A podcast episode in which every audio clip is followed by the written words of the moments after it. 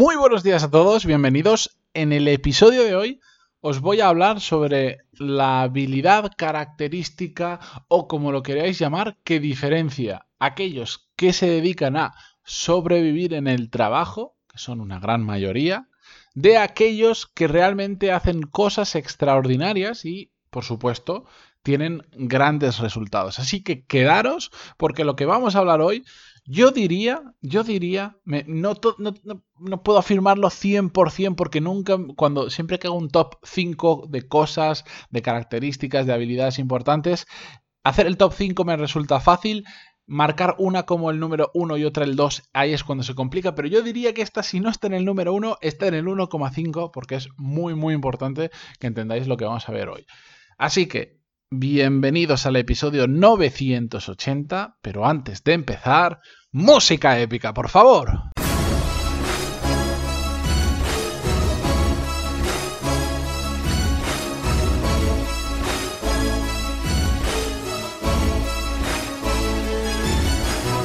Muy buenos días a todos, bienvenidos. Yo soy Matías Pantalón y esto es Desarrollo Profesional, el podcast donde hablamos sobre todas las técnicas, habilidades, estrategias y trucos necesarios para mejorar cada día en nuestro trabajo. Y también es el podcast en el que de vez en cuando, pero eh, de forma consistente a lo largo de estos casi mil episodios, de vez en cuando aparece un, episodio en el que por algún motivo algo falla y em, el ordenador decide pues no hacerme caso y no coger el micro que tendría que coger para grabar mi voz y utiliza el del propio ordenador que es básicamente una basura. Por eso, en el episodio anterior, en el 979, me habéis escuchado tan, tan, tan mal porque no está cogiendo. Será por micros diferentes que tengo y tiene que coger siempre, siempre que me despisto, el peor. Pero bueno, eh, no pasa nada. Esto os lo digo desde el mismo día que se está grabando este episodio 980, que me da tanta rabia escucharlo mal que tengo dos opciones. O elimino ese episodio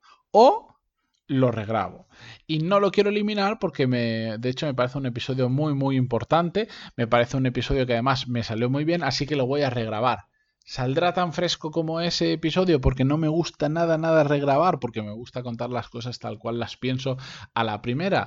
Bueno, lo veremos. Lo importante es que lo que os quería transmitir en ese episodio, que en cierta medida está, eh, ya lo dije ayer, muy relacionado con el de hoy, y también por eso quiero regrabarlo, em, lo, importante está en el contenido. si no lo cuento igual de bien la próxima vez cuando lo regrabe después dentro de un rato, no pasa nada. Pero mm, si no lo habéis escuchado y, han pasado unos días de este episodio, escuchadlo porque ya estará bien grabado y, el tema estará bien explicado seguro. La cuestión, venga, vamos al episodio de hoy que me lío como siempre. Lo habéis visto en el título. Mm, he intentado poner un título, en este caso, llamativo y que, que sea un buen reflejo de lo que, de lo que os quiero transmitir hoy.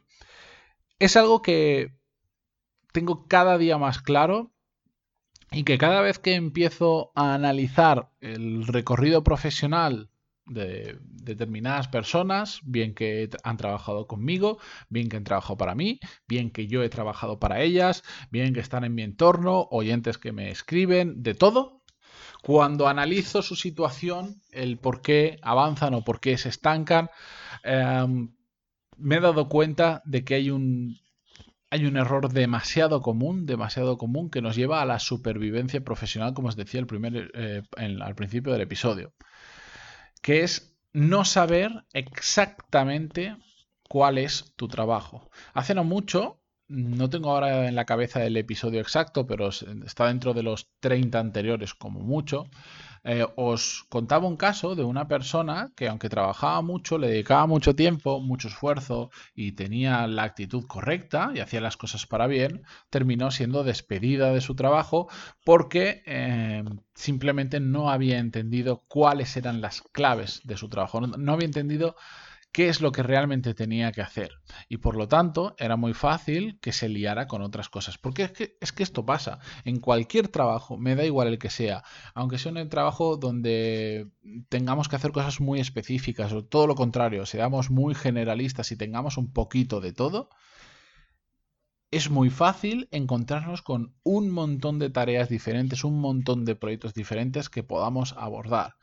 Si además estás en una empresa donde hay muchos frentes abiertos, donde el margen de mejora es muy grande y se suma que, por ejemplo, puedas tener bastante libertad para hacer cambios, esto es un cóctel explosivo en el que mucha gente cae y comete el error de hacer muchísimas cosas, pero poco relacionadas con lo que es realmente importante para su trabajo. Por eso, Hoy vuelvo a hablar del tema, a pesar de que hace eso, menos de 30 episodios ya analizamos un caso sobre ello, y por eso es algo que os lo voy a ir contando hasta la saciedad durante diferentes episodios. Porque es que para mí, ya os digo, no sé si está en el top 1, en el top 2 o en el 3, pero está ahí muy arriba de, de claves para realmente crecer profesionalmente. Y es que me cuesta personas que cuando yo le hago la pregunta, cuáles son las claves de tu trabajo, las dos o tres claves, no me cuentes tu trabajo, cuáles son las dos o tres claves de tu trabajo, muy poca gente me puede responder. Si esa pregunta la varío un poquito y le digo al final a ti, ¿por qué te van a evaluar? Si al final del año o cuando se acaba tu contrato que se tiene que renovar, eh, te pones en el papel de las personas que tienen que tomar esa decisión, qué puntos se van a fijar de tu trabajo para decidir si te renuevan el contrato o no. O se van a fijar cuando se plantea, lo planteas tú o lo plantean ellos, un aumento de sueldo, en qué puntos se van a fijar para decidir si lo hacen o no. O cuando se hace una evaluación de desempeño, algo que hacen empresas más grandes y por eso le ponen nombres ya más chulos. Em, en qué se van a fijar de tu trabajo. Eso es muy importante entenderlo, pero es que no es que sea muy importante, es que es, es, es, vital porque nuestra capacidad de liarnos, de andarnos por las ramas y de ponernos a hacer cosas que pueden ser muy interesantes, pero que no aportan el suficiente valor a la empresa, es muy alta. Tendemos a liarnos, tendemos a despistarnos a mí me ha pasado también. Yo he entrado en algún trabajo en el que decía, ostras, que aquí hay tantas cosas por hacer y yo tengo capacidad para cambiar tantas cosas que sin darme cuenta, de repente mi foco no está donde tenía que tenerlo. Y cuando me he dado cuenta, pues he tenido que corregir. Y para eso he tenido que pasar el proceso de decir, eh, voy a entender exactamente qué es lo que esperan de mí, por qué me van a evaluar, dónde puedo aportar yo más valor y así descubrir cuáles son las claves de mi trabajo. Y hoy en día, cuando cambio de empresa, que lo hago bastante poco, pero cuando lo cambio, o cuando tengo un cliente suficientemente grande, hago este mismo proceso de reflexión. ¿Cuáles son las claves del trabajo que yo tengo que hacer? Porque puedo hacer muchas cosas, pero ¿dónde puedo aportar más valor a la empresa? Dentro de todo lo que se puede hacer. ¿Por qué me van a evaluar a mí? Yo pienso en eso, pienso, de hecho, lo que hago es poner mucho em, en mi cabeza la imagen de el día que yo me siente para renegociar condiciones con esa empresa o con ese cliente, me da igual, yo ya, esto lo hablaremos en algún momento, ya no distingo. En el, momento en que me siente para renegociar condiciones, ¿qué van a pensar ellos? ¿Cómo van a, cómo van a evaluar ellos mi trabajo? ¿Cómo, ¿Cómo voy a poder defender yo esa subida de facturación, de sueldo o de lo que sea? ¿Con qué datos? ¿Qué, qué, qué, qué ¿Qué percepción van a tener ellos de lo que les estoy pidiendo? Esto es muy importante, porque entonces cuando empiezas a pensar en esa situación futura, te das cuenta y dices, pues igual el proyecto este en el que me he metido ahora de mejora de no sé cuánto, ni lo van a tener en cuenta, porque vas a pasar completamente desapercibido. ¿Por qué? Porque no es importante. En cambio, si pensamos de esta manera, decimos, bueno, pues el día que yo me siente para decirles, oye, quiero mejorar mis condiciones, quiero renovar mi contrato, me quiero cambiar de departamento, quiero ascender o lo que sea, tenemos que pensar en cuáles son los argumentos que yo les voy a dar para justificar eso que estoy pidiendo. Es que he hecho esto, esto, esto y esto. Y cuando eso lo empiezas a visualizar y lo empiezas a, a, a verbalizar de cierta manera, o por lo menos a pensar, te, das te vas dando cuenta que tus primeros argumentos para justificar tu subida de sueldo no suelen ser válidos. No vale, es que he trabajado mucho. Es que, no sé, no, tienes que ir a cosas concretas, a dónde has aportado muchísimo valor a la empresa, que les merece la pena ascenderte, subirte el sueldo, renovarte el contrato o lo que sea, para que sigas haciendo más de eso, y más y más y más. Esa es una forma de afrontar este tipo de situaciones y cada vez que yo os recomendaría, si no lo habéis hecho ya en vuestro actual trabajo, que paréis a pensar y entender cuáles son las claves de vuestro trabajo. No todo lo que se puede hacer, las claves. Las claves, solo lo realmente importante.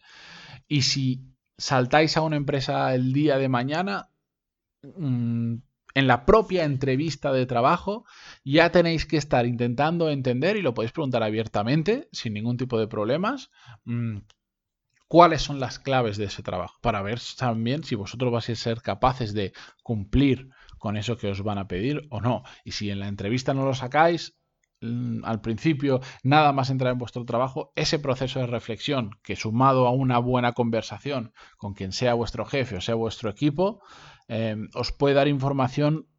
es que es, es la manera más fácil de saber dónde poner el foco y dónde no, en qué nos está distrayendo y, dónde estamos realmente marcando la diferencia. Así que aquí os lo dejo. Yo sé que esto suena muy bien, pero después una gran mayoría no lo va a hacer porque se va a olvidar, porque le va a dar cosa hacerlo, porque va a creer que ya sabe las claves. Os lo digo desde mi experiencia. Eh, tengo la suerte mm, por, el, por mi trabajo, por el podcast, eh, estar expuesto a, conocer la carrera profesional de muchísimas personas y, a conocer miles de historias y, ver fácilmente un patrón de dónde hay éxito, dónde se hacen las cosas extraordinarias y dónde se cae en eso que yo llamo la supervivencia profesional decir, bueno, pues espero que, espero que me asciendan, espero que me mejoren el sueldo, no lo puedo justificar muy bien, yo creo que sí, pero la realidad es que después no, etcétera, etcétera, etcétera. Así que, por favor, mm, sé de los, de los pocos que vais a pasar a la acción en este sentido, acordaros de este episodio, porque ya os digo que es el top, está en el top, está arriba en cosas que realmente separan Em, a dos tipos de profesionales, los que realmente crecen y los que no, luchan por, y luchan por sobrevivir. Así que con esto yo me despido esta mañana. Gracias, como siempre, por estar al otro lado del podcast en Spotify, iTunes, eh, Evox, donde sea que lo escuchéis, y también por estar al otro lado de redes sociales como LinkedIn, Twitter o Instagram. Buscadme, que como Matías Pantaloni, ya sabéis, con ese nombre y ese apellido muchos no vais a encontrar. Gracias y hasta mañana. Adiós.